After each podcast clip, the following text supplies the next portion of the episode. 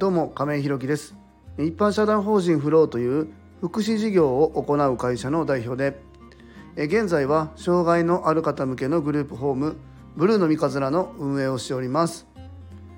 今日は人材募集について思うことというテーマでお話ししたいと思います。本題に入る前にお知らせをさせてください。現在グループホームブルーの三日面では入居者様が4名体験利用の後入居予定の方が1名ですので空きが1部屋です。また体験利用や見学のご希望も伺っております。え、ブルーの三日面、え、見学ご希望の方ございましたら概要欄のリンクをご覧いただきまして、え公式 LINE 等でご連絡いただきますよう、よろしくお願いいたします、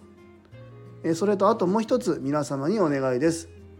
え現在ブルーの三日面ではボランティアさんを募集しております。昨日来てくださってましたね。昨日ゆかちゃんあのうちのサビ館安田と、えゆかちゃんでライブ配信をさせていただいたんですが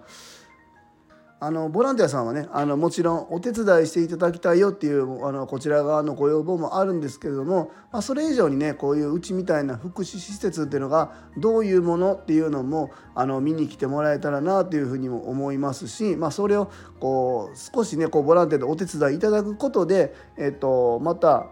うちからそういうところを見れる機会にもなるんじゃないのかなっていうふうなところもありますのでご興味ある方いらっしゃいましたらお問い合わせください。えそれでは本題です、え今日は人材募集について思うことというテーマでお話ししたいと思います。えーとまあ、あのうちのグループホームブルーの三日面もですねあの今冒頭の挨拶でもお話ししましたが、えー、空きが1部屋というところで今進めております。まああの今秋一部屋なんですけども次ご入居しようかなって思っていただいてる方が体験の方がねもうあと2回か3回ぐらいかなある予定なのでほぼほぼまあこの方に決まるんじゃないのかなというふうに思ってますもちろん、えっと、この方がうちのグループホームにちょっとリズム合わないよねってなったらあのこの方が入らないかもわからないですけどもとはいえあのそれ以上のお問い合わせもいただいて、まあ、おりますので。まあまあ年内には、えー、マンションになるのかなっていうところも、まあ、少しずつ見えてきました。ね、えー、それに伴ってね、えー、ご挨拶もしてますけども、えー、と2棟目、えー、またマンションタイプっていうところもえ視野に入れて今現在動いております、まあ、そんな流れの中でやっぱり今後ね、えー、規模があの大きくなっていくにつれて当然人材募集っていうのもかけていかないといけないなというふうに思っていて、まあ、そこら辺でね、まあ、いろんなところの求人なんかも見て思うんですけども、まあ、あの過去に僕もそのパチンコ店で店長をしてたっていう経験もありますのであのもちろんねその人材募集に関してえー、今回が初めてというわけではなくむしろ前職では採用担当も採用担当もかなりの年数してましたのでここら辺は割とこう詳しくうんと知識としてはまああるのかなというふうに思うんですけども、まあ、あの求人を見ていてね、まあ、経験者募集とか、まあ、そういうのよく見るんですけどもちょっとこれね難しいなとは思ってますね。えーと、当然、えーと、福祉事業僕たちがやる福祉事業っていうのは、えーと安田がね今やってるサービス管理責任者だったりまたあの社会福祉士先進保健衛生士みたいなそういう資格が必要な、えー、ところ部分もあったりします。まあ、うちにはあのなんていうのそういう方がいないから対象としていないからいない役職役職資格とかあったり、まあ、例えばそうですね他にも保健あ保健師さんじゃ看護師さんとかねそういう資格も当然あればいいなっていうところもあってそういう資格ありきのお仕事っていうのはあるんですけどもえそうではなくてですね経験者っていうのは、まあ、この福祉事業を長く携わられてる方他のところでたくさんやられた方でなおかつうちに来てねいろんなところマネージメントをしたり、まあ、活躍をしてもらえませんか？みたいな求人を時折見るんですけども結構ねこれ無理ゲーだなと思って見てるんですよね。というのもですね、まあ、僕もパッチンコ店でそうですね10年近く店長をやっててで、まあ、ピークではねあの自分が店長でスタッフが100人とかいたとこも時もあったので本当に思うんですけどやっぱりね人っていうのはね、まあ、どんどんどんどん辞めていくっていうのもあるので。あのやっぱ入れ替わりがねまあそれはあの業種によって違うかと思うんですけどもすごく激しいなというふうに思っててまあ、その中で、えー、残ってくれてる一生懸命自分の会社に貢献してくれる方で事業っていうのは回っていくと思うんですけども、まあ、その中で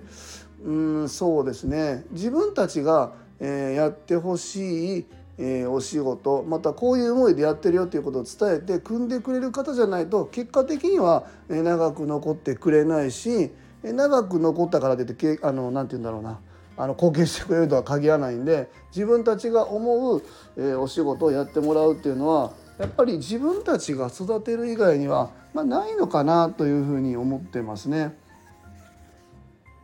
まあ、そのためにもですねやっぱり離職率をやっぱりよく見ていかないといけないなというふうに思っててその離職率を下げるために何て言うんだろうな従業員の方が有利になることをするっていうまあそれだけに限らないと思うんですよね。まああのもちろん、えー、他の会社よりも給料がいいとかお休みが多いとか、まあ、福利厚生が充実しているみたいなところは、まあ、当然まああの有利にはなると思うんですけども、まあ、それだけでは残らないっていうのも過去はやっぱり自分が働いてきて採用担当させてもらった上でまあ思うんですよね。結局給料が多くなりましたとか休みが増えましたってなっても、まあ、その時はやっぱ喜んでくれるんですよ。で、えー、とそれで数ヶ月は嬉しいなと前より増えたなっていうふうに思ってくれるんですけどもそれっていうのはもうもう数ヶ月もすれば半年もすればねもう当たり前になるんですよね。ねそうなった時にもうこの何て言うんだろう給料が多いとか休みが多いとかっていうのはもうその人にとってフックにはならないっていうふうに変わっていく。いや次の不満をまた見つけて、えー、またそこについて、えー、いろいろ話し出すっていうのがまあまあどこの会社行っても、うん、決まりきった何て言うんだろうな形になってるのかなと思うんですけどもまあそうではなくてですねあのまあそれは最低限必要なところではあると思うんですけども、まあ、ブラック企業みたいな、ね、環境が悪いとかダメかと思うんですけども、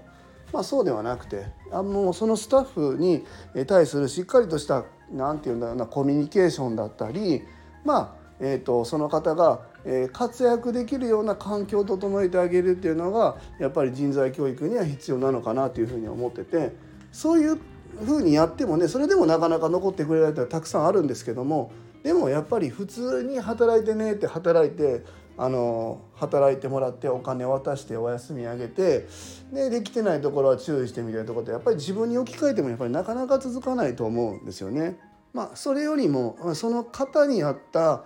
適材適所あったところに配置してあげてその人がまあ、あのできる限り輝ける環境をしっかり整えてあげてえー、仕事をしてもらうっていうことが、まあ、人材教育につながっていくんじゃないのかなというふうに思ってますね。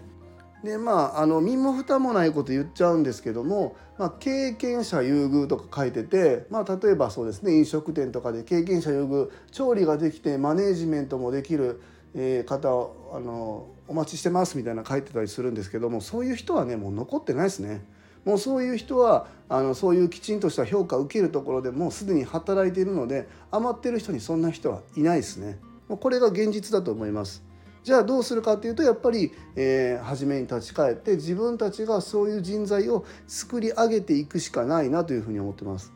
まあ、なのでねうちの求人は一番初めちょろっとだけかけたんですけどねあの経験者優遇みたいなのが書かずに、まあ、いろんなお仕事をされている方があいろんな職場での経験を生かしながらうちのグループホームに集まってくれていろんな視点から支援してくれるっていう面白さもあるんじゃないのかなっていうふうに思ってうちはスタートしました。もちろんねオープンの時はすごい大変でしたけどもそれでもやっぱりみんなで考えて悩んで乗り越えてやってきた結果今この結果につながっているんじゃないのかなというふうに思っております。え今日は人材募集について思うことというテーマでお話しさせていただきました、え最後までお聴きくださりありがとうございます、え次回の放送もよろしくお願いいたします、え今日も素敵な一日をお過ごしください。一般社団法人フローの亀井宏樹でした。アビアント